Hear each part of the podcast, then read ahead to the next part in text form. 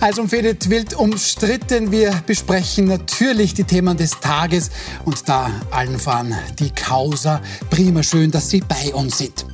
Hüte dich vor den Iden des Märzes. Mit diesen Worten soll Julius Caesar seinerzeit vor der Katastrophe der Ermordung gewarnt worden sein. Caesar, ganz Mann alter Schule, soll noch gemeint haben, was soll schon passieren also heute auf den Tag genau 44 vor Christus war das, ist Cäsar erdolcht worden. Warum ich das erzähle? Der Kärntner Landeshauptmann Peter Kaiser, der meint, statt Iden des März wird es in diesem Jahr Frieden im März geben. Gut, wir besprechen natürlich die SPÖ und ob es da jetzt Frieden gibt. Ich freue mich sehr über unsere Gäste. Christine Aumeier-Heig ist bei uns. Sie sind Autorin, studierte Kommunikationswissenschaftlerin, haben auch in Deutschland gearbeitet und waren seinerzeit Ministersprecherin der damaligen Sozialministerin Ursula Haubner. Schön, dass Sie da sind. Gern. Dann freue ich mich über Florian Schäuber, Kabarettist, Kolumnist und Staatskünstler. Sucht auch sehr gerne mit Politikern nach Antworten zu einer Politik, die immer fragwürdiger wird. Schönen guten Abend. Genau. Und Daniel Kapp, deutsch-amerikanischer Unternehmer, PR- und Kommunikationsexperte. Sie waren Pressesprecher bei gleich mehreren Regierungsmitgliedern, zuletzt beim ehemaligen Finanzminister Josef Bröll. Richtig. Danke. Richtig, ja, danke. Gut, okay, Stimmung passt, das haben wir geklärt.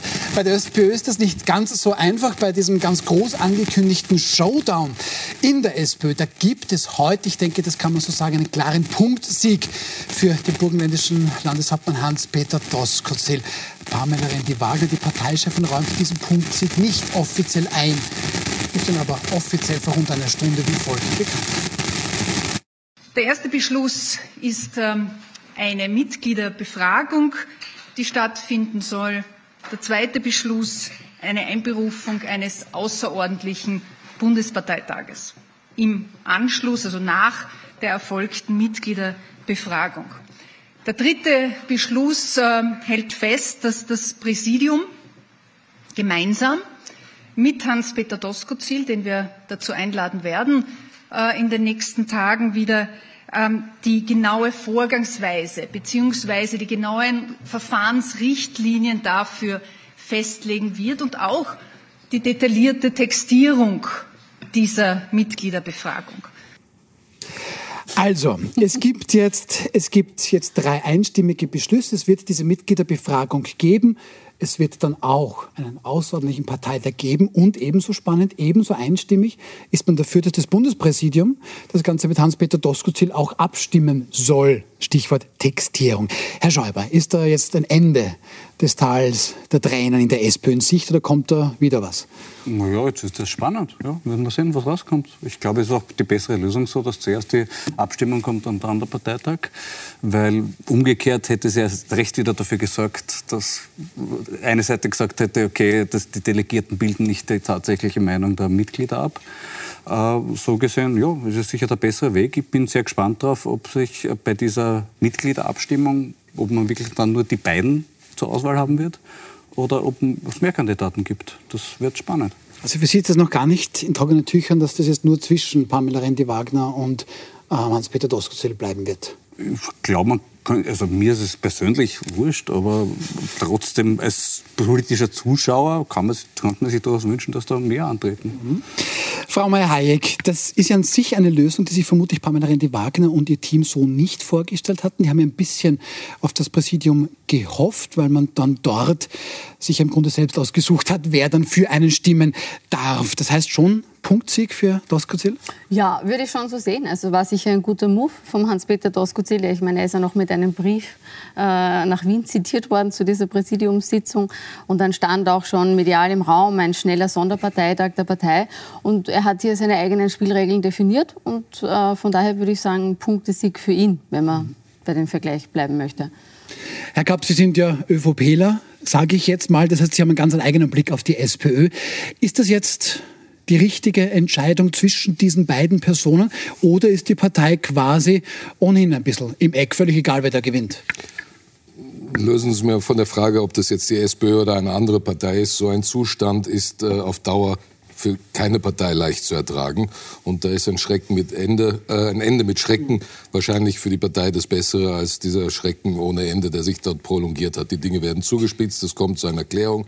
Es wird viele Wunden geben auf diesem Prozess und wie die Partei danach äh, mit sich selbst zurechtkommt und sich selbst noch in den Spiegel schauen kann, ähm, wird zu sehen sein als jemand, der selber nicht so revolutionär veranlagt ist und daher eher also beim Bauernbund und im ÖVP-Bereich seine politische Heimat hat, beobachte ich natürlich mit einem gewissen Schmunzeln, wie eine revolutionäre Partei in ihrer Historie jetzt selbst an einer Revolution, äh, die äh, innerhalb der Partei losgebrochen ist, äh, äh marodiert. Die äh, Botschaft von Hans-Peter Doskozil ist ja letztlich eine gegen die Funktionärskaste, eine, eine Botschaft der Basis gegen die Funktionärskaste ähm, äh, in Wien und äh, in den Hinterzimmern der Partei. Und das wird spannend zu beobachten sein, wie revolutionär die SPÖ dann nun wirklich ist. Aber ist das so ein bisschen das Problem, Herr Schäuber? So nach dem Motto, bei mir zu Hause brennt das Haus, die ÖVP hat mehr als nur genug Probleme, kann aber rüber zeigen zu den Roten und sagen, Edge, dein Haus ist noch viel schlimmer benannt? Naja, schlimmer, glaube ich, kann man nicht sagen. Das wäre unfair zu sagen. Das, das täte man der ÖVP Unrecht. Die haben sich ja wirklich bemüht in den letzten Monaten, dass das, das schlimm genug ist. Aber es ist natürlich, ja, es ist für jede Partei immer gut, wenn die andere Partei äh, große Probleme hat. Da kann man ablenken. Da, da, da muss ich ehrlicherweise sagen, dass, dass, dass, es ist dramatisch, was bei der SPÖ passiert. Und es ist dramatisch, was in den letzten Monaten und Jahren bei der ÖVP passiert ist. Weil das sind die zwei eigentlich staatstragenden Parteien historisch gewesen, die dann angereichert wurden um die Grünen und um die Neos und immer begleitet waren von der FPÖ. Und die FPÖ heute nur noch ein, ein destruktives Programm fährt. Und ich sage das jetzt aus ÖVP-Sicht, bei allen Fehlern, die die ÖVP zu verantworten hat, bei allen Fragen, die auch juristisch aufgearbeitet werden und werden sollen äh, und werden müssen, äh, hat sich die SPÖ mit Kai-Jan Kreiner im Untersuchungsausschuss natürlich ähm, äh, schon äh, zu erklären gehabt.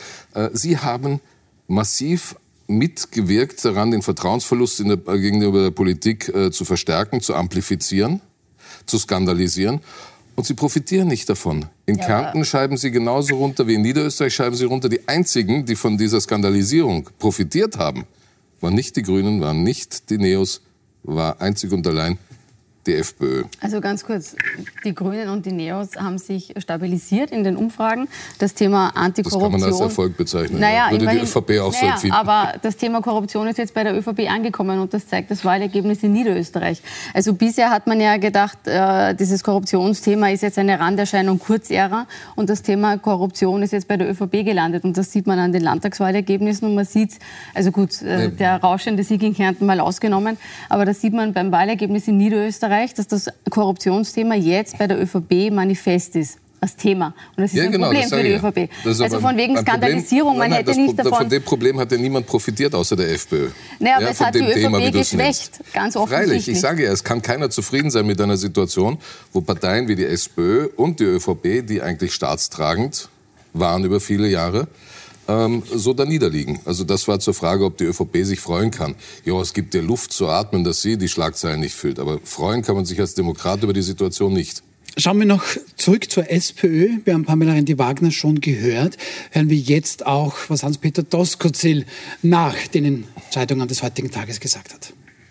Na, also ich glaube nicht, dass es jetzt äh, einen Wahlkampf in dieser Art und Weise geben wird, aber es wird natürlich notwendig sein, weil es natürlich nicht nur um Personen geht, sondern auch um Inhalte geht, dass man sich positioniert, dass man sich inhaltlich positioniert, damit auch jedes Mitglied weiß, was bedeutet eine Parteivorsitzende Pamela Rendi-Wagner für die Zukunft und was bedeutet ein Parteivorsitzender Hans-Peter Doskozil.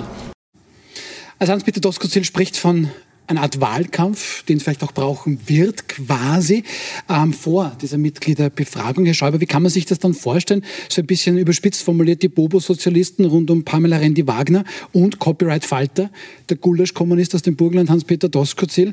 Ähm, das ist das Programm der beiden? Ich glaube, nein. Ich glaube, also wir sind beide haben ein bisschen das Problem, dass man nicht genau weiß, wofür sie stehen. Äh, das, die, eine Links-Rechts-Einteilung ist in dem Wahlkampf, glaube ich, nicht wirklich gegeben. Äh, das Kernproblem von, von Pamela Rendi-Wagner möchte ich eine Anekdote dazu erzählen. Vor ein paar Jahren gab es im Wahlkampf eine OF-Diskussion über ein gesundheitspolitisches Thema, zu dem sie eingeladen war und kurzfristig abgesagt hat. Und der OF war ganz verstört. Warum? Hat angerufen, warum kommt sie nicht? Nein, sie kommt absichtlich nicht, weil sie will jetzt im Wahlkampf nicht mehr sich oft zu Wort melden. Das ist unsere Strategie. Und darauf hat der Redakteur nachgefragt, entschuldigen Sie, das verstehe ich nicht. Was ist das? Das für eine Strategie? Und da bekam er die Antwort vom zuständigen Pressemann von der Pamela Rendi-Wagner. Pamela Rendi-Wagner wird sich ins Kanzleramt schweigen. Und dieses Problem ist bis zum heutigen Tag virulent. wir wissen nicht, für was Pamela Rendi-Wagner steht. Sie machte bis zum jetzigen Tag Medienboykott. Sie ja. ganz viele Medien, mit denen sie nicht spricht. Und ja, vielleicht bewirkt die jetzige Situation, dass da mehr passieren muss, dass wir endlich erfahren, für was steht die wirklich, die Familie, was macht sie vielleicht besser als der Tosco Zell oder ein möglicher dritter Kandidat, auf den ich mich persönlich eher freuen würde. Es hat ja ganz gut funktioniert, umfragetechnisch muss man sagen. Also die Umfragen der SPÖ sind ja gekippt und das hat man gesehen im August, September, als das Thema Asyl, Migration und Teuerung kam. Und da gab es von der SPÖ keine Antwort drauf. Und das ist natürlich dramatisch für eine sozialdemokratische Partei, wenn ich auf, das, auf die Themen steigende Mieten, steigende äh, Lebenserhaltungskosten, steigende Strom, Energie, Gaspreise etc. Äh, keine Antwort geben kann. Und das ist, das, das ist sicher die größte Schwachstelle, die sie hat. Ich sehe es ein bisschen anders. Von der Programmatik her sehe ich einen Vorteil schon beim Doskozil, weil er ja auf eine Bilanz des Landeshauptmann verweisen kann. Jetzt kann man das die mobilen Pflegeposten, äh, die Anstellung Angehöriger, Pflegender, den Mindestlohn etc. Man kann das nicht eins zu eins auf den Bund ausrollen. Aber es gibt schon eine Programmatik und Inhalte, für die der Hans-Peter Doskozil steht und die sind bekannt. Die kann man gut oder mhm. schlecht finden, aber er hat schon eine politische Richtschnur und Inhalte und eine Idee, eine politische Idee, für die er steht. Ja. Sehr etatistisch und sehr links, würde ich sagen, aber es ist klar verortenbar. Herr Kapp? Äh, da schließe ich mich an. Also ich glaube, man kann äh, Hans-Peter Doskozil ähm, schon nachsagen, dass er einen sozialnationalen Populismus ähm, äh, betreibt im Burgenland und damit auch eine, eine Positionierung hat, die dann beim Falter als Gulasch-Sozialismus bezeichnet wird. Kommunismus. Äh, Kommunismus. Und dem gegenüber, dem gegenüber Pamela Rendi eigentlich be relativ belanglos ist. Als Gesundheitsministerin hatte sie ein klares Profil und eine klare Kompetenz. Jetzt ist das nicht greifbar. Mhm. Wobei, eine Anmerkung, ich musste so schmunzeln, wie Sie gesagt haben, äh, ins Kanzleramt schweigen. Also wir ÖVPler wissen nur, wie man sich aus dem Kanzleramt schweigt. Das war der Wolfgang Schüssel seinerzeit. Aber ja, damit hat der Sebastian Kurz gut gebrochen, muss man sagen. Ne? Okay, ich verstehe. Also die, Viel Redekanzler. Die österreichische Innenpolitik, wir hatten mal einen Schweigekanzler und jetzt eine Schweigekanzlerkandidatin. Ich glaube aber, es lässt sich das Duell schon noch reduzieren Das ist die Frage, wer von der FPÖ, SPÖ glaubt, wer besser funktioniert. Mhm. Das ist ja das Hauptargument für Doskozil. Mhm. Dass es, glaube ich, auch viele in der SPÖ gibt, die skeptisch sind ihm gegenüber, die aber das Gefühl haben, er wird beim Wähler besser ankommen als mhm. Pamela Rendi-Wagner. Und das, dazu ist Verdacht gegeben momentan, mhm. weil Pamela Rendi-Wagner momentan offensichtlich nicht funktioniert. Und Doskozil ist diesbezüglich ein Versprechen, dass er mehr Wähler holt. Das ist ja auch ja. die spannende Dynamik, die jetzt auf diese Mitglieder und Funktionäre zukommt. Ne? Und dann gibt es immer natürlich am Schluss die Tendenz, man möchte auf der Gewinnerseite stehen. Also ich meine, wenn ich Parteimitglied oder Funktionär einer Partei bin, dann möchte ich ja, dass meine Partei Wahlen gewinnt, mitwirkt an einer Regierung und das politische Programm, für das ich stehe oder das ich mir erwarte oder wünsche, umsetze. Sonst brauche ich ja nicht wählen gehen. Und wenn dann eine Dynamik für ein Doskozil entsteht, und die ist ja bereits da, und das wird sich jetzt in den nächsten Wochen herauskristallisieren, ob die hält, wie die Dynamik weiter für ihn verläuft, dann würde ich mal davon ausgehen, dass die auf sein Lager kippt. Wir haben uns natürlich heute umgehört, haben das ganz konkret im Schweizerhaus getan. Das ist natürlich recht wenig repräsentativ für die Situation in der SPÖ. Aber wir haben ganz einfach mal die Gäste dort gefragt, für wen halten oder mit wem halten sie es eher? Mit Pamela Rendi-Wagner, mit Hans-Peter Doskozil, haben wir da rein. Wen würden Sie bevorzugen? Pamela Rendi-Wagner? Doskozil, ganz Doskozil. klar. Ganz klar. Warum? Weil, Weil er offener ist wie alle anderen Parteien auch. Und das hasse ich bei jeder Partei. Wenn du sagst, der ja, der nein, das mag ich einfach nicht. Du musst mit jedem reden. Und ich glaube, jeder hat ein bisschen Recht und keiner hat immer bei allen Recht. Und das ist meine Meinung. Das ist meiner Meinung der da zugänglichere. Ja, wir streiten ja einer mit dem anderen. Ne? Aber haben Sie irgendeinen äh, präferierten Kandidaten? Würden Sie Doskozil oder Randy Wagner bevorzugen? Nein, eigentlich niemand von beiden. Ich muss halt sagen, für mich ist das ein bisschen ein Wahnsinn, weil die Randy Wagner hat sich damals ins Zeug reingehauen und war ja vierte Wahl, was ich mitgekriegt habe. Und der Tosco Ziel macht es auch nicht schlecht, aber ja, werden wir schauen, wie es ausgeht. Ich kann es nicht sagen. Also. Äh, und sie ist keine Showmasterin, überhaupt nicht, ich weiß nicht. Aber der Tosco Ziel auch nicht, meiner Ansicht nach. Aber, aber wenn, wenn Sie entscheiden müssen? Wahrscheinlich für einen Tosco. Also Florian Schäuber, vielleicht eine Nuance eher für Hans-Peter Doskozil. Es ist vielleicht eine unzulässige Deutung, aber so ein bisschen schwingt bei mir auch durch, eigentlich ist wurscht. Ist es wurscht? Naja, ich glaube tatsächlich, dass die inhaltlichen Fragen in dieser Diskussion sehr zurückgedrängt werden. Mhm. Es läuft wirklich auf das hinaus, wer ist erfolgsversprechender. Und da ist der Doskozil mit seiner grundsätzlich populistischeren Linie mhm. wirkt erfolgsversprechender. Aber wie gesagt, ist schon auch die Frage, ob sonst noch irgendjemanden vielleicht gehört. Äh, das, das, das sollte man, finde ich, nicht ganz außer Also Sie bringen das jetzt zum dritten Mal ein, Herr Schäuber, eine, eine mögliche dritte Person. Wer könnte das denn sein? Es könnte zum Beispiel passieren, wenn das eskaliert und es quasi auf eine Pattstellung hinausläuft, dass die SPÖ sagt, okay, jetzt muss sich der Michael Ludwig wirklich opfern. Jetzt muss er sich opfern und er kriegt die Rückkehrgarantie, dass er trotzdem nachher Wiener Bürgermeister bleiben darf, wenn also, es nicht klappt. Wäre ein, ein mutiger Move. Das wäre mutig, aber ich will es nicht ausschließen. Nein, nein, oh, das war wow. ironisch, glaube ich. So, ja. Also, oh, habe ich nicht dazu gesagt. also wäre das jetzt ein mutiger Move oder wäre das kein mutiger Move, damit wir alle, äh, äh, uns alle auskennen? Also, Nein, wäre kein mutiger Move natürlich. Also ja. Aber ich würde, nicht, ich würde auch nicht damit rechnen, dass er das, dass er das macht. Ja.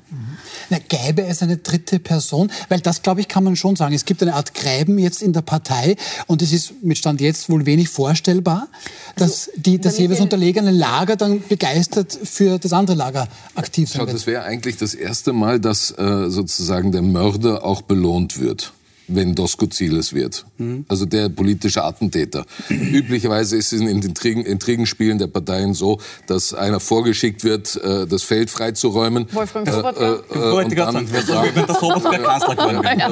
und dann und dann und dann andere kommen und und äh, äh, als weiße Ritter quasi in der Situation. Und den hat er nicht. Lösen. Das stimmt. Das ist ein und hier hat er das nicht. Es sei denn, es sei denn, aber ich meine jetzt tue ich Kaffeesud lesen, spekulieren und obwohl Christian Kern seinerzeit eh auch durch die Hinterzimmer der Partei das erste Mal Parteichef wurde, als sie den ähm, äh, Werner Feimann abmontiert hatten, äh, denke ich, liebäugeln einige auch mit der Idee, dass dann also Christian Kern wieder eine zweite Chance bekommen würde. Ob das letztlich Doskozils Ziel ist, weiß ich nicht. Interessant ist, und das ist ja auch bei einer Aussage in dem, in dem Beitrag gekommen, ähm, äh, dass, äh, die Erinnerung daran, dass äh, Pamela Rendi als Frau offenbar eigentlich vierte Wahl gewesen sei, aber sie sich durchgekämpft hat über Jahre. Mhm. Und jetzt sage ich etwas Zynisches, aber vielleicht ist die SPÖ auch noch nicht weit, zu weit, weit genug gewesen, eine Frau als Chefin zu akzeptieren. Wäre sie erfolgreich gewesen, hätte es diese Diskussion nicht gegeben. Ich glaube, das kann man ganz pragmatisch sehen. Ja. Mhm. Wäre sie erfolgreich, wenn ich nach vier Jahren immer wieder diese Führungsdiskussionen habe, weil ich nicht in diese Führungsrolle hineinwachse und weil ähm, ich meine, das muss. Oder das dir nicht möglich gemacht Naja, man muss schon auch sagen, sie steht für das äh, historisch schlechteste Ergebnis der SPÖ bei der Nationalratswahl. Ja. Das war vor vier Jahren. Also das war jetzt nicht so der prickelnde Start. Und hätte sie aber inhaltliche Pflöcke eingeschlagen, hätte sie bei ihren Personalentscheidungen ein gutes Händchen gehabt, hätte sie eine Wirkung entfaltet in der Kommunikation, in ihren Auftreten, am Ende des Tages auch auch äh, sowas wie Sympathie und eine Idee von Regieren und, und äh, vermittelt, dann gäbe es diese Diskussion jetzt Aber nicht. welcher, welcher SPÖ-Parteichef, welche Chefin kann diese Idee entwickeln? Das ist ja etwas, was Sie angesprochen haben, diese inhaltliche Lehre. Ich meine, ich habe von außen betrachtet oft den Eindruck, die SPÖ hat so historisch zwei Säulen, die sie, die sie, die sie äh, tragen. Das ist äh, der Antifaschismus, den zelebrieren sie stark, und das soziale Element. Das sind so die zwei ideologischen Grundfesten. Die ÖVP war immer eine pragmatische Partei, eher als eine inhaltlich ideologisch äh, zu Sehr klientelorientiert. Ähm, kann man so sehen. Ähm, Dienstleistung. Dienstleistung. Dienstleistung. Extrem serviceorientiert. Thomas Schmidt hat das sehr Zahlst du ein, kriegst du. Formuliert, Bevor ihr euch jetzt Kabarett verliert, lasst mich noch meinen Punkt machen. Lass mich meinen Punkt noch machen.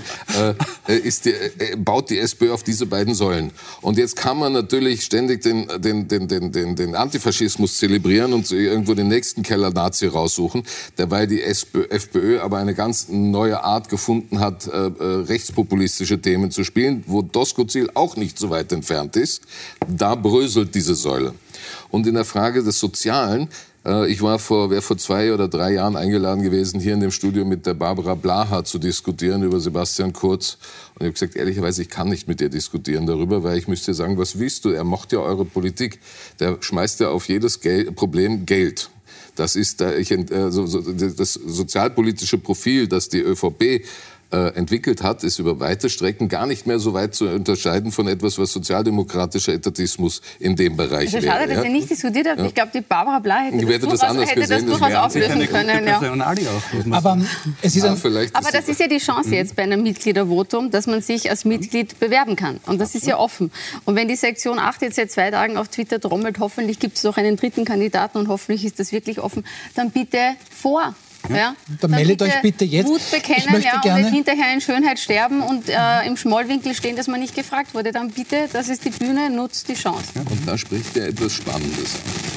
Vielleicht ist es gar nicht so schlimm, was dort passiert. Vielleicht ist das, was hier passiert, einfach Demokratie. Äh, Wenn man zurückdenkt in die, in die sech- äh, 70er, 80er Jahre, die ich politisch nicht erlebt habe, ich habe das nachgelesen als äh, Geschichtsstudent, Parteitage der SPÖ haben drei Tage gedauert, wurden unterbrochen, weil es Anträge gab, weil wieder debattiert wurde. Und wir haben uns in den letzten Jahren auch mediengetrieben ein bisschen, so, es ist kein Medienbashing, sondern auch Social Media, auf dieses gestream, auf die gestreamlinete Politik zurückgezogen, wo alles durchchoreografiert ist, weil sobald irgendwo Dissens auftaucht, die Mikros kommen äh, und, das, und ein Problem amplifiziert wird. Jo, jetzt findet hier mal Demokratie statt. Wir werden sehen, was am Ende rauskommt. Ich wollte gerne noch der Vollständigkeit halber, weil das hat Herr Schäuber auch gesagt, am Ende des Tages ist wohl die Frage, mit wem hat die SPÖ die besten Chancen? Da gibt es auch tatsächlich Daten, das wollen wir Ihnen zeigen, mögliche Spitzenkandidatinnen und Kandidaten.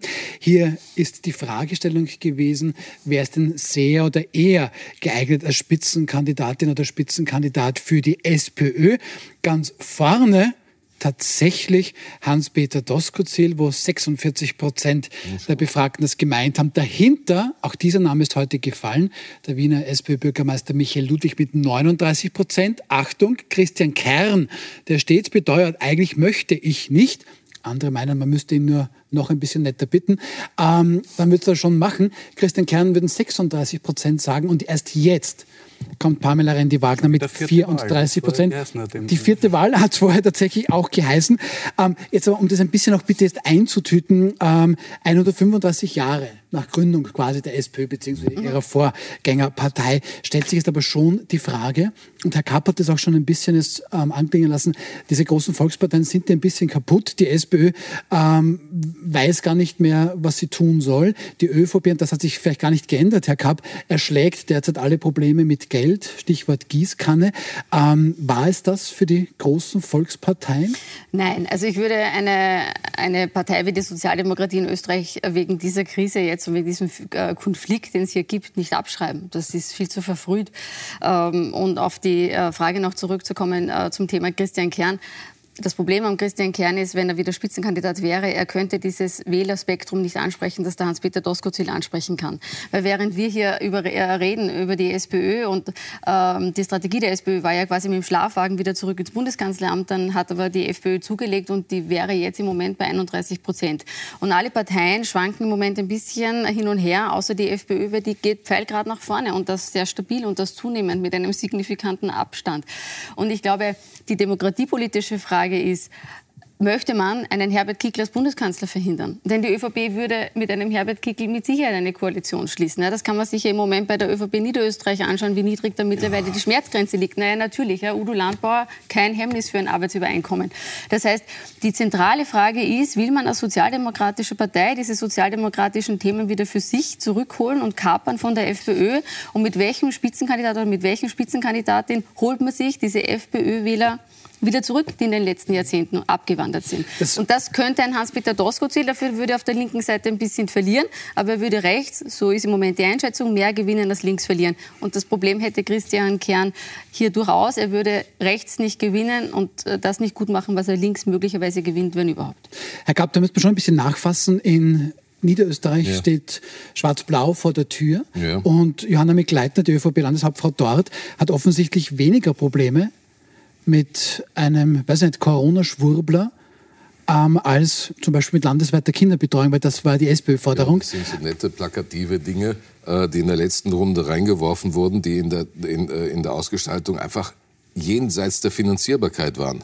Also ich kann ja jetzt nicht äh, äh, das, das ganze, die, ganze Finanzierbarkeit des Gemeinwesens über, über, den, über den Jordan schicken, äh, weil der Hergovic in der letzten Minute meint, er kann noch pokern. Das die ÖVP heute mit der FPÖ verhandeln muss, das haben wir dem, der SPÖ zu verdanken. Und niemand anderem. Die SPÖ war die erste Wahl. Und die Unfähigkeit, da einen Kompromiss zu finden, ähm, das hat uns jetzt diese Perspektive eingebracht und nichts anderes. Es ist sicher nicht die erste Wahl. Aber die bequemste Wahl am Ende des Tages für die övp Also ich denke Wieso? nicht, dass es einen großen Leidensdruck gibt. Naja, weil man inhaltlich trotzdem Schnittmengen hat. Äh, Na, überhaupt nicht. Ich naja, glaube, dass es mit der, S äh, mit der SPÖ für die ÖVP viel in, sinnvoller gewesen wäre zu koalieren. Ja, aber dann hätte man es ja machen können. Dann hätte man ja in ernsthafte ja, aber das, Verhandlungen du, hast doch, du hast doch schon mitbekommen, wie es in den letzten Tagen und wie es dann äh, zum Bruch kam, was da die Ursachen waren. Es war jetzt nicht so, dass die ÖVP auf Bruch verhandelt hat. Nein, aber die, die SPÖ hat es scheitern lassen. Mag schon sein, ja. dass sich ein Sven Hergovic okay. verkalkuliert hat und ja. zu hoch gepokert hat. Äh, die ÖVP Niederösterreich war ganz gut darauf vorbereitet, weil sie den Stimmzettel ja schon davor haben adaptieren lassen. Ne? Also vor aber fassen wir da mal ein, ein bisschen nach, Herr Schäuber. Sven Hergovic, der jetzt designierte SPÖ Niederösterreich-Chef, ähm, der als großes politisches Talent schon jetzt eingeordnet wird, interessanterweise auch an Sebastian Kurz erinnert, in manchen seiner, seiner, seines Duktus zumindest. Aber bringen wir es auf Punkt. Der ist jetzt der Architekt von Schwarz-Blau in Niederösterreich, weil Johanna Mikl-Leitner es tatsächlich ähm, weniger logischer findet, landesweite Kinderbetreuung zu machen, als es mit Udo Landbauer, Liederbuchaffäre, Menschenrechte braucht man nicht. Und übrigens, die Johanna Mikl-Leitner muss vom Corona-Saulus zum Paulus werden. Das ist das Programm, das Udo Landbauer mhm. so fährt. Ähm, da ist das Sven Hergovich dran schuld? Nein, das ist Propaganda natürlich. Natürlich wäre es in jetzigen Zeitpunkt sehr wohl möglich, noch äh, äh schwarz, äh, rot oder türkisrot zu machen. Natürlich ging das. Und natürlich ist es eine absolute Schande, also mit diesen Leuten irgendeine Weise zusammenarbeiten, nach dem, was da, das ist ja nicht irgendwie eine halbwegs zivilisierte FPÖ, wie man sie in Oberösterreich hat, sondern das ist wirklich radikalst. Ich meine, die haben Forderungen, der Herr, äh, der Herr Waldhäusl als, Partner, der hat vor einem Jahr noch gefordert, dass wir was unternehmen sollen gegen Tiere mit Migrations Migrationshintergrund, weil es in Niederösterreich so viele Tiere mit Migrationshintergrund gibt. Ich meine, diese Forderung eines politischen Partners leichter zu erfüllen, weil da kann man vielleicht schauen in der Donau, was da alles schwimmt, was aus, aus dem Ausland herkommt oder die Vögel, die in der Heimburger aussehen, dass die vielleicht auch von woanders dahergekommen sind. Aber als ernsthafter Partner für die, eine Regierung ist das indiskutabel. Und ich kann mir nicht vorstellen, dass Johanna Mikleitner über Nacht ihren Mindset komplett verändert hat und das auf einmal in Ordnung findet.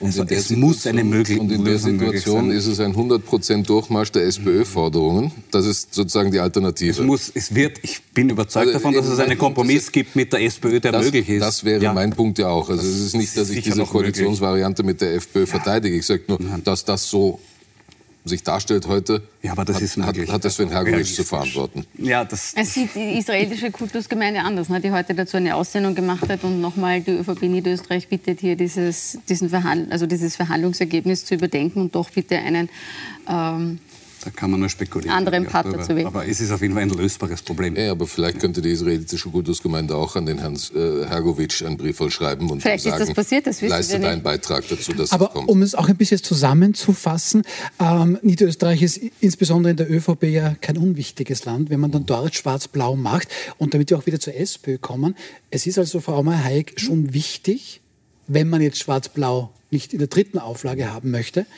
ähm, dass es eine starke SPÖ gibt und die wäre, um Schwarz-Blau zu verhindern, aber bitte erklären Sie uns das, mit Hans-Peter Doskozil ähm, besser. Nee, das ist im Moment die Hypothese, weil der Hans-Peter Doskozil als Person und von seiner Programmatik Wähler rechts der Mitte holen kann. Und das kann Pamela Rendi-Wagner nicht. Und das ist sein Vorteil, wenn man sagt, man möchte einen Herbert Kickl als Bundeskanzler verhindern. Und ich halte das für ein erstrebenswertes Ziel. Das finde ich ja spannend, Ziel dass wir jetzt darüber reden, wie die SPÖ Wählerstimmen rechts der Mitte abholen kann. Ja, es ist ja? logisch. Also das, äh, die Strahlkraft linker Politik scheint überschaubar zu sein. Ist das deine Analyse? Nein, das ist nicht meine Analyse. Das Problem der SPÖ Niederösterreich war, und das hat man ja auch am Wahlergebnis gesehen, dass sie ausläuft bei den sozialdemokratischen Kernthemen mhm. zur FPÖ. Beim Thema Integration und Migration hat sie kein Angebot. Also nichts, das äh, von der Gesamtbevölkerung oder von Teilen der, von der Mehrheit der Bevölkerung irgendwie als äh, greifbar, verständlich und als Ansage verstanden wird wird. Den Leistungsbegriff hat die SPÖ ebenfalls aufgegeben, finde ich. Ich glaube, das war ein Fehler, den hat man sich nicht mehr gekapert. Äh, und dann ist dann ist es sehr wenig, was dann ist. Aber Ja? dann, dann, dann ist deine Empfehlung an die SPÖ ein bisschen mehr Sebastian Kurz. Nein, nicht mehr Sebastian die Kurz. Ich glaube, man muss übernehmen. Nein, aber noch einmal, wenn das Thema Teuerung, Inflation, wenn von Mhm. dieser Themenlage die SPÖ nicht profitiert, dann brauche ich nicht auf Sebastian Kurz machen, sondern hole ich mir einfach meine Kernthemen, die eigentlich für die eigentlich die Sozialdemokratie ein Angebot haben The- müsste, wieder zurückholen. Themen sind Überschriften, aber es geht um Inhalte. Es geht ja dann um praktische Lösungen. Ja? Und da ist Mhm. Na Heber gut. der Fahnenstange. Aber der, Min aber der Mindestlohn im Burgenland, die Mhm. Anstellung von pflegenden Angehörigen, ja, ist dort eine Politik, die sehr gut ankommt, die auf große Zustimmung stößt und die ganz konkrete Probleme löst, nämlich die finanzielle Absicherung von Menschen, die Familienangehörige pflegen. Und einen Mindestlohn, glaube ich, als sozialdemokratischer Landeshauptmann ist kein verkehrtes Thema, zumindest mal im Land. Hans-Peter Doskozil hat aber absolute Mehrheit einmal und über die Kosten ist wird jetzt hier noch nicht gesprochen. Ja, aber Auf die, Bundesebene nein, ist nein, das sicher. Moment, nein? die Pro-Kopf-Verschuldung der Burgenländer ist dort, wo die, der Niederösterreicher ist. Ja? Also das ist ein bisschen eine... Ähm, Das ist ja auch jetzt. Das ist ein bisschen Jahren. Geschichte, ja. Leben wir in fünf Jahren wieder. ja, die Nieder es sind alle ganz Mhm. gut dabei. Ja? Also es ist nicht so, dass Burgenland da ein Ausreißer ist. Es steht am Platz. Ich glaube, Herr Schäuber wollte noch was Nein, ich zu wollte dem sagen, Thema wenn man sagen. über die Kernwerte spricht, wo- worauf sich die Sozialdemokratie besinnen muss, dann sind das für mich Aufklärung und Gerechtigkeit. Das waren immer zwei entscheidende Säulen für die Sozialdemokratie und damit kann sie sich auch entschieden äh, positionieren gegenüber den Freiheitlichen. Mhm. Weil diese, die behauptet, diese Begriffe zu haben, hat sie aber nicht. Und wenn sie das stark positioniert, dann braucht sie nicht irgendwie ein, ein Sebastian Kurz Mogelpackung-Programm machen, sondern sie kann aufgrund dessen, für das sie steht, Diese dort punkten. Mogelpackung haben wir bei der SPÖ schon unter Werner Feimann gehabt, der Gerechtigkeit plakatiert hat. Also Ja, der das hat allein wird es nicht sein, der hat auch Gerechtigkeit. Ja, aber jetzt mal- Gerechtigkeit, jetzt mal tatsächlich ja. Also diese, Gerechtigkeit für Werner Feimann. Du willst Themen und Sie wollen Schlagworte. Das, Nein, nein, ganz der- kurz, der einmal noch. SPÖ ist inhaltlich leer. Ja, also. Gerechtigkeit für Werner Feimann und äh, dem Herrn Mumm. Ich glaube, dass der Werner Feimann bei allem, was man ihm vorwerfen kann, dieses Land nicht schlecht durch die Finanzmarktkrise geführt hat. Ja? Die Ich Bilanz würde mal die Hand heben für den damaligen Finanzminister Josef Bröll. äh, ja, natürlich, du bist jetzt total unbefangen. Ne? Während, während Sie beide das dann... Damals ähm, übrigens, der damals bei, bei den Gewerkschaften, äh, wo sie gefragt haben, es kann nicht sein, dass äh, jemand aus dem Ausland nach Österreich kommt und glaubt, dass der Bröll der Kanzler ist. Nur zur Realität der Ja, damaligen dafür war Zeit. dann die Hypo-Alpe-Adria-Geschichte nicht so das Gleiche. Ich sehe, ihr, beide habt noch etwas zu besprechen in der. Werbepause. Wir haben auch noch Themen zu besprechen. Einmal heute großer Terroralarm in Wien. Was war da los? Und dann gibt es wieder einmal Aufregung um die RBI in Russland, die Raiffeisenbank International. Bleiben Sie dran.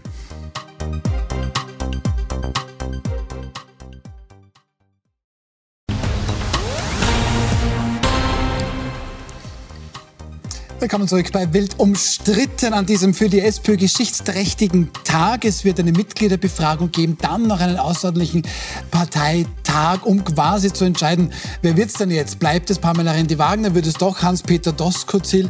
Ähm, wir machen jetzt keine SPÖ-Mitgliederbefragung, sondern eine wild umstritten Mitgliederbefragung. Wer ist für Hans-Peter Doskozil? Wer wird das gewinnen? Ich bin nicht Bitte für ihn. aufzeigen. Also Nicht- ja? unsere Prognose, wer es Ja. gewinnt, da würde ich sagen, der Hans-Peter Doskozil. Hans-Peter Doskozil, was sagen Sie, Herr Kapp? Spricht sehr viel für Hans-Peter Hans-Peter Doskozil. Doskozil? Naja, muss ich irgendwie dagegenhalten. Ich hoffe, die Barbara Blauer hat zugeschaut heute bei der Ja. Sendung und bringt sie auf eine Idee, vielleicht der Niki Kowal Ja. oder auch der Babler zur Not. Ja. Ja, Barbara zur Not. Okay, wir halten fest, Hans-Peter Doskozil würde hier gewinnen. Vielleicht gibt es aber eben auch eine dritte Person. Das ist alles andere als ausgeschlossen. Gut, dann lassen wir die SPÖ mal SPÖ sein und schauen zum nächsten Thema. Heute gab es ja eine Art Terroralarm in Wien. Da sind plötzlich am Vormittag äh, mitten an zahlreichen Orten in der Bundeshauptstadt schwer bewaffnete Polizisten aufgetaucht. Die Landespolizeidirektion Wien hat dann gemeint auf Twitter wie folgt informieren zu müssen und hat dann geschrieben, aktuell werden sie im Stadtgebiet, hier ist das Wiener Stadtgebiet gemeint, das ist die andere Grafik bitte, vermehrt Polizeikräfte mit Sonderausrüstung wahrnehmen. Da ist jetzt Grund ist eine nicht näher konkretisierte Anschlagsgefahr gegenüber Kirchen. Wir halten Sie auf dem Laufenden. Bei den Überwachungen handelt es sich um vorsorgliche Maßnahmen, die bei solchen Szenarien durchwegs üblich sind, würde hier fehlen. Ah nein, dies ist äh, üblich. Über die Entwicklung werden wir Sie hier laufend informieren. Daniel Kapp, Sie haben das heute ein bisschen mitbekommen. Sie haben leider Gottes, muss man sagen, auch vor über zwei Jahren ähm, den Polizeieinsatz rund um den Terroranschlag in Wien mitbekommen. Gab es da heute dunkle Erinnerungen? Äh, nein, es gab keine dunklen Erinnerungen. Ich fand den Tweet auch sehr hilfreich der Stadt, äh, äh, der, der, der Polizei in Wien, weil es erhöht die eigene Wachsamkeit und Sensibilität. Ich habe ja eine Erfahrung gemacht, oder meine Frau vielmehr hat eine Erfahrung gemacht, wie sie damals in die Richtung Seitenstädtengasse gegangen ist, als der Anschlag war. Kamen ihr Leute entgegen, die äh, gerufen haben, trat's um, es wird geschossen. Und sie hat das mir nachher erzählt, nicht realisiert. Sie ist, hat gedacht, was sind das für Leute, was sind das für Idioten und ist weitergegangen. Mhm. Und erst als das zweite Schippel-Leute kam und geschrien hat, es wird geschossen und sie dann auch Schüsse gehört hat, ist sie umgedreht. Also die wäre weiterspaziert. Mhm. Und mit dem Wissen, es könnte was sein. Wir haben uns ja damals nicht vorstellen können, dass mhm. so etwas in Wien passiert. Wenn ich in Tel Aviv bin und es ruft jemand Mekabel, also Terrorist, dann schalte ich sofort. Mhm. Ja? Aus, einem, aus einer Sensibilität heraus, dass etwas passieren könnte. Und so gesehen fand ich die Warnung der, der Polizei durchaus sinnvoll und angebracht, äh, damit es eine, eine, eine, erhöhte Sensibilität bei den Leuten gibt. Es ist dann noch weitergegangen. Diese Grafik hat sich gleich schon ein wenig vorgeschwindelt gehabt. Ähm, die Landespolizeidirektion Wien hat dann sogar noch weiter erklärt. Die Direktion Staat, Schutz und Nachrichtendienst heißt es dann erlangt die Hinweise, dass ein islamistisch motivierter Anschlag in Wien geplant ist. Aufgrund einer Gefährdungseinschätzung der DSN sowie mehrerer LVT wurde als Vorsichtsmaßnahme verstärkt Überwachung und Bewachung neuralgischer Orte und Objekte in Wien angeordnet. Und dann wird noch erklärt, dass da uniformierte Kräfte dann da sind, Vega, Einsatzkommando Cobra. Also hier wird sehr offensiv kommuniziert. Jetzt habe ich ja Kommunikationsexperten hier am Tisch sitzen. Richtig so, dass man das, wie Herr Kapp auch so ein bisschen andeutet, gut, dass man das mal sehr transparent macht? Das kann man sich in der Krisenkommunikation aussuchen. Ja? Also man kann in der Situation nicht alles hundertprozentig richtig machen. Informiere ich, äh, sind die Menschen sensibilisiert, also vor allem die im Umfeld von äh, kirchlichen Einrichtungen. Äh, informiere ich nicht, muss ich mir nachher den Vorwurf gefallen lassen, warum hat man denn nicht, wenn diese Warnung vom Verfassungsschutz reinkommt und dann hier ein höheres Polizeiaufgebot, diese äh, kirchlichen Einrichtungen äh, verstärkt beschützt, nicht informiert. Also man kann in der Situation nicht alles richtig machen. Ich denke, grundsätzlich das Bemühen hier, Transparenz herzustellen, und der Bevölkerung zu erklären, warum jetzt mehr uniformierte oder Spezialeinheiten diese Einrichtungen beschützen, ist der richtige Schritt. Mhm.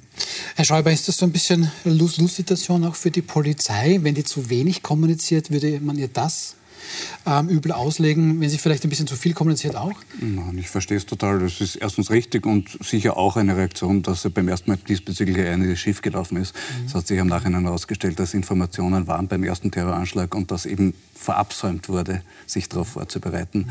Und ich könnte mir vorstellen, dass dieses Wissen, diese schlechte Erfahrung, die man beim ersten Mal gemacht hat, jetzt auch eine Rolle gespielt hat, sagt, bis besser, man ist äh, vorbeugend und hat möglicherweise quasi einen Fehlalarm, aber es ist besser so als umgekehrt. Mhm.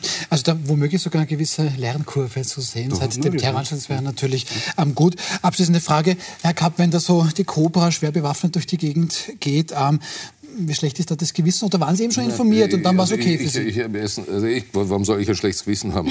Das hätte ich mich jetzt auch Entschuldigen Sie bitte, das war mein Fehler. Ein schlechtes Gefühl. Also, verzeihen Sie. Hast du dich schon angesprochen gefühlt?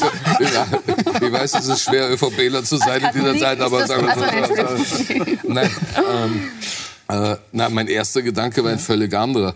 Äh, nicht auch noch die Islamisten. Also wir haben die Russen, den Russenkrieg, wir haben die Inflation und jetzt, jetzt, jetzt kommen die schon wieder daher. Also das war so mein erster Gedanke, weil ich glaube, das ist ein Empfinden vieler Menschen. Es gibt so viele Baustellen und so viele Unsicherheiten und so viele mhm. Herausforderungen. Auf die Islamisten hatte ich schon längst wieder vergessen, dass die auch ein Faktor sein können. Und ich dachte, wo kommen die denn schon wieder her? Das war mein Gedanke. Mhm. Äh, und äh, äh Polizei in einem Staat wie Österreich, äh, wir leben nicht im Teheran oder, oder in Moskau, äh, wenn es darum geht, die Sicherheit zu bewahren und zu behalten, ist ja ein beruhigendes Signal. Mhm. Wunderbar. Ich denke, dann können wir das so stehen lassen. Ich entschuldige mich noch für diesen kleinen Fauxpas zu versprechen mit gewissen. Gedanken. Dann lassen wir dieses Thema gut sein und kommen zum dritten. Schon wieder Reifeisen. Es gibt auch Filme, hier beginnen. Es ist schon wieder etwas passiert. Das könnte man hier auch sagen. Kaum eine Woche vergeht ohne Aufregung rund um die RBI, die Raiffeisenbank International in Russland. Das soll jetzt die RBI versuchen, das wäre an sich auch ein ganz gutes Recht, an eigenes Vermögen zu kommen, das aber in Russland eingefroren ist. Rund zwei Milliarden Euro sollen das sein. Jetzt wird es aber spannend. Man kommt nicht an dieses Geld, hat aber eine Tauschidee. Man könnte damit der russischen Sperrbank tauschen, denn deren Vermögen ist teilweise in Österreich eingefroren. Florian Schäuber, das klingt für mich ein bisschen nach ja, einmal österreichische Lösung und dann aber auch ein bisschen nach Gefangenenaustausch. Ja, also absolut. Absolut. Und es ist im Zuge der Sanktionen natürlich sehr fragwürdig, weil für die Sperrbank ja auch eine tolle Geschichte ist und das russische Geld dadurch für die Russen wieder verfügbar wird. Mhm. Also es werden dadurch wirklich klassisch die Sanktionen unterwandert. Für die Sperrbank. Plus mein, mein äh, konstruktiver Vorschlag wäre, vielleicht kann man einen Personalaustausch machen. Im Sperrbank-Aufsichtsrat ist ja der Sigi Wolf gesessen. Äh, dem Tod in Österreich sowieso Ungemach in letzter Zeit. Vielleicht könnte man ihn nach Russland tauschen, im Gegensatz zu Nawalny zum Beispiel, dass der freikommt. Und das wäre, glaube ich, ein Tauschhandel, wo Österreich dann auch international bessere Nachrede hätte als bei dieser Geschichte. Ich höre da so in meinem äh, rechten Ohr Dani Kapp ein bisschen krummen. Es ist unhörbar. Ähm, es war unhörbar, Sie haben es auch gehört. Ja. Okay, sehr gut. Ähm, Nein, ja, aber ähm, zu viel das, oder ist es einfach legitim? Das ist ein kleiner Ausflug ins Kabarett, glaube ich, gewesen. Da, äh, Nun, wieso? Der Sigi Wolf sagt ja, dass ja, Putin ist ein sehr, sehr, sehr korrekter äh, Mann, der cool ich, auf Kritik reagiert. Also hätte er nichts zu befürchten. Der hätte nichts zu befürchten. Dort. Ja, das ist aber keine Lösung zu dem Thema, was wir haben. Ich glaube, ich muss, ich muss vorausschicken, ich habe ein äh, äh geschäftliches Nahverhältnis zu Raiffeisen, damit mhm. das sozusagen auch hier im Sinne der Transparenz äh, klar ist. Ich habe aber nicht die Rolle und werde das nicht machen, hier den Pressesprecher der, der RBI abzugeben. Mhm. Ähm, wenn ich also jetzt Dinge sage, dann beziehen sie sich auf das, was medienöffentlich ist und was ich mich dazu, was, was, was ich mir dazu denke. Äh, Punkt eins: Die Raiffeisenbank ist in Russland. Den Krieg hat die Raiffeisenbank nicht gestartet, nicht unterstützt. In der Situation, in der sie steckt, beachten sie die Sanktionen zu 100 Prozent. Ähm, wenn es jetzt um die Überlegung geht, äh, was machen wir zukünftig mit der, mit dem, mit der Russland-Beteiligung, kann ja wohl keiner hier am Tisch das Interesse haben zu sagen, wir schenken diese Bank und die Assets äh, irgendeinem russischen Oligarchen. Also ist man gewisserweise verdammt dazu, Dinge zu halten. Wenn Sie gesagt haben, es gibt jede Woche Aufregung zur RBI. Dann würde ich das gern präzisieren. Jede Woche regt sich der Falter auf und versucht das Thema zu amplifizieren. Und es gelingt ganz gut, aber unterm Strich, außer dem Falter und der, und der Frau Tomaselli, ähm, äh, ist die Orgel noch nicht komplett angelaufen. Morgen wird es einen Bericht in der Financial Times geben dazu, äh, der jetzt schon online war, der auch von einem Gefangenenaustausch hier spricht, Financial äh, Prisoner Swap. Und ja, die RBI ist konsistent in dem, was sie sagt und was sie tut. Sie hat gesagt, sie prüfen Optionen. Und eine Option, die sie prüfen, und das ist jetzt sozusagen medial öffentlich geworden, äh, ist die Frage, ob man ein, ein, eine Art äh, Asset Swap macht. Das Geld der RBI, äh, der russischen Beteiligung, ist ja in Rubel und in Russland. Das kommt nicht raus. Und wenn Putin das haben will, beschlagnahmt das. Mhm. Ja, also da kommt keine, kein Euro zusätzlich nach Russland rein. Die Sperrbank hat Assets hier in Europa. Und interessanterweise vor acht Monaten hat, glaube ich, die erste Bank, äh, die Sperrbank Tschechien gekauft, ohne dass das irgendein, genau in der, genau in so einem äh, Konnex.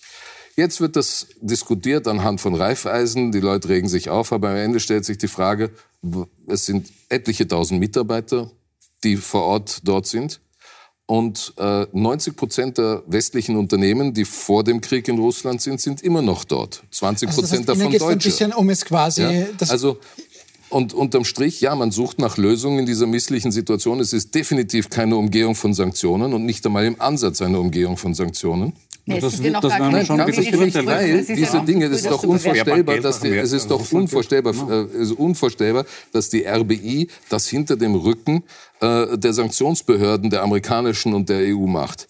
Aber es könnte ja, ja Sie theoretisch... Prüfen, Sie prüfen das und wenn Sie das Gefühl haben, das könnte gehen, würden Sie doch mit Sicherheit äh, das, das, das absegnen lassen, bevor Sie äh, sich einem Verfahren ausgesetzt sehen, äh, Sanktionen zu hintergehen. Also das ist alles schöne Chimäre, von Florian Klenk gut aufgeorgelt, aber in Wahrheit ist es ein vernünftiger wirtschaftlicher Zugang zu sagen, wie kommen wir hier über die Runden und können allenfalls auch Geld äh, äh hier nach Österreich holen. Ich, also ich, ich, ich sehe keinen Grund zur Aufregung, sondern ich finde das hochverantwortlich und und und. Äh, Aber vielleicht ist das ist das ist das eben ein ein Ansatz, den ja, wir nicht alle auch haben. Ähm, Florian Schäuber, Sie haben sich auch im Standard in Ihrer Kolumne mal ganz genauer angesehen. Da gibt es eine WKO-Broschüre, also nicht nur Raiffeisen alleine sieht das vielleicht anders als naja, normale Bürgerinnen und Bürger. Entschuldige, dass ich ja? reinfahre. äh, Raiffeisen und WKO sind zwei verschiedene Paar Schuhe. Re bei Raiffeisen Das ist geht ja es um die Frage, will ja- wie gehe ich ich ja- mit dem Eigentum um, das ich dort Sie habe ja und wie kann ich sanktionskonform hier äh, eine Lösung finden. Weil Sie haben ja vorher gesagt, das Problem dass- verschwindet ja nicht bloß, weil man sagt, also äh, stoßen wir es ab. Wer hat denn dann das Geld? Wer kriegt denn dann das Geld? Irgendwelche russischen Oligarchen? Ist das die Perspektive? Ja, die zwei Mil- Milliarden würden dann als nicht entnommene Gewinne. Es geht ja nicht um zwei Nicht Milliarden Euro, sondern es geht bei dem, äh, was ich äh, in der Financial Times gelesen habe, um 400 Millionen. Das ist ein Teil. Da geht es jetzt nicht um die ganzen Okay, zwei also das Milliarden. Ganze würde die RB tatsächlich so nicht bekommen, das ist richtig. Aber ich will, ich will eigentlich schon in Ihre Richtung, Herr Kapp, weil Sie auch gesagt haben, das kann ja bitte jetzt nicht nur an Reifeisen hängen bleiben. Nein, tut es auch nicht, sondern die WKO. Und jetzt sind wir wieder bei Ihnen. Ähm, hat auch eine Broschüre, Russland losgeht. Sie schreiben da von einer Art Anleitung zur Korruption. Wie kommen Sie denn darauf, Herr Schäuber? Ich bin nicht draufgekommen, dass die Wirtschaftskammer draufgekommen Sie hat diese Broschüre auch sofort gelöscht, nachdem ich darüber geschrieben habe und doch eine ersetzt, wo all diese Sprüche fehlen. Aber das ist so eine Anleitung, äh, jetzt geht es ums Geschäft, das ist einer der Untertitel da drinnen und da werden die Leute angeleitet, wie, es, äh, wie man in Russland gute Geschäfte macht und dass es wichtig ist, zu mächtigen Strukturen informelle Kontakte zu knüpfen. Und es wird extra darauf hingewiesen, dass die Beamten in Russland sehr schlecht bezahlt sind und gleichzeitig aber sehr einflussreich sind und dass man deshalb auch unorthodoxe Problemlösungen äh, stoßen kann. Also Das stand da drinnen, in steht dieser drinnen. Ja, das steht da drinnen. Und es steht auch gleichzeitig der Hinweis, dass derzeit die Bankomat- und Kreditkarten an den Bankomatkarten in äh, Moskau nicht funktionieren. Das heißt, ausreichend Bargeld mitnehmen. Aber mit Verlaub, wenn wir hier über Korruption reden, dann könnten wir im Hintergrund die Raiffeisenbank äh, wegnehmen und die WKÖ wieder reintun. Ach so, das ist- ja, naja, nein, das weil, ist- weil, ja. ehrlicherweise, ehrlich, das sind zwei völlig verschiedene Paar Schuhe. Die, die RBI macht das mit Sicherheit auf so rechtlich solidem Boden. Das kann sie sich nicht anders leisten. Und das ist blöd, wenn man das alles so vermanschen kann. Ich erinnere mich, und Sie sind ja Künstler, ja.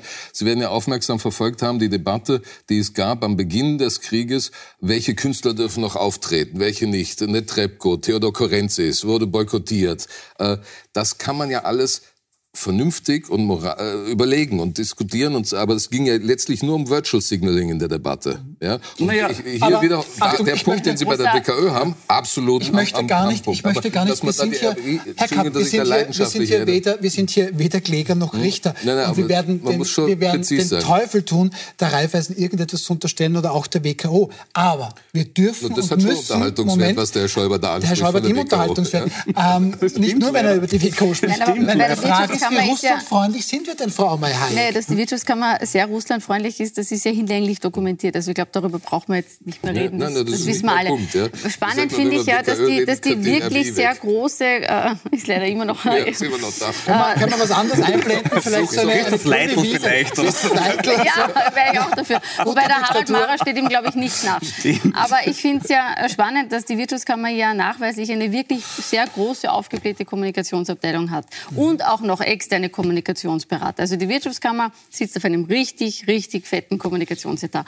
Und niemandem, niemandem fällt auf, oder kein einziger sagt, das können wir nicht machen. Das geht sich nicht aus. Also wir können jetzt nicht sagen, die, haben, die, die russischen Staatsbeamten haben viel Einfluss, aber wenig Gehalt. Äh, Bankomat funktioniert nicht, also äh, Geld mitnehmen und dann, also dass da keiner beim drüberlesen oder wenn das dann schon online ist, dass da keiner, hup, das geht nicht Und Herr mehr. Kapp, alle und Herr Kapp, darum, wir alle doch gelernt haben müssten, ja, dass jedes Schriftler Gift ist, wenn wir beim Österreichischen, also wenn die letzten drei Jahre eine Erkenntnis gebracht haben sollten. Ja, das Aber da sind wir doch ein bisschen schon auch beim Thema und jetzt noch abschließend bitte eine, eine kurze Antwort. Ähm, wir sind, Herr Schäuber, ja, manche Unternehmen, vielleicht auch die Wirtschaftskammer, sind da halt nach außen, na, na, na, na, alles gut, aber dahinter. Klassisch der Politiker, der vorne für Klimaschutz auftritt und gestern zum SPÖ-Parteitag der Wiener in Burgenland mit dem Auto fährt. Ist das ein bisschen zu österreichisch? Im, der spezielle Russland-Fall ist tatsächlich sehr österreichisch. Also das wird zum Beispiel, wie ich heute erfahren habe, in Deutschland durchaus misstrauisch beäugt. Ja, die deutsche SPD, uh, Natürlich sind, haben die auch diesbezüglich, die haben auch, 20 da wird, wird auch sehr viel 20 aufgearbeitet Prozent, gerade. Ja. 20 Prozent der in, äh, der in Russland verbliebenen Unternehmen sind aus Deutschland. Es sind nur 3,7 aus Österreich Prozent. Also nur, dass man sozusagen, wenn wir immer gerne nach Deutschland schauen, und in Deutschland wird das kritisch gesehen, die Realität ist eine andere. Und Allein was ich uns da, Rainer Seele war ein Deutscher und der hat uns eingebrochen. Das war der Eine damalige OMV-Chef eine und furchtbare gute Verträge bis Da waren wir immer so 2014. gut wie Österreicher. Die Probleme Österreicher haben wir nach Deutschland Aber das Schöne ist abschließend, ähm, die Lage ist in, oft, in, in Österreich oft hoffnungslos, aber niemals ernst. Ich sage mal vielen herzlichen Dank an, an Sie drei für diese angeregte Diskussion. Ähm, es geht jetzt weiter bei Thomas Mohr mit der Sondersendung zum ganz großen SPÖ-Showdown. Thomas, was erwartet uns jetzt gleich bei dir? Ja, Werner, natürlich erwartet uns sehr viel in dieser Sondersendung, nämlich zwei Stimmen aus der SPÖ direkt, nämlich Vorstandsmitglieder und im Fall von Christoph Matznet auch Präsidiumsmitglied, ist heute hier zu Gast und ebenso auch der Linzer Bürgermeister Klaus Luger, den ich herzlich begrüße. Das heißt, wir diskutieren über die Entscheidung, die heute gefallen ist und über das, was in der SPÖ jetzt bevorsteht in diesen nächsten Wochen oder vielleicht auch Monaten bis zum Parteitag und der Entscheidung, wer letztlich die SPÖ-Parteiführung übernimmt. Bei uns geht's los um 21.15 Uhr. Tja, also quasi in wenigen Minuten. Was ich Ihnen jetzt noch schuld, ist die Info für morgen. Wir sind die Gäste morgen in Bild umstritten. Sacherchef Matthias Winkler, Arbeitsmarktexpertin Veronika Born-Mehner und Topjournalist und SPÖ-Intimus Peter Pelinka. Dann sage ich nochmal herzlichen Dank an unsere Gäste. Vielen herzlichen Dank. Und jetzt dranbleiben. Gleich geht's weiter mit der Sondersendung bei Thomas Mohr.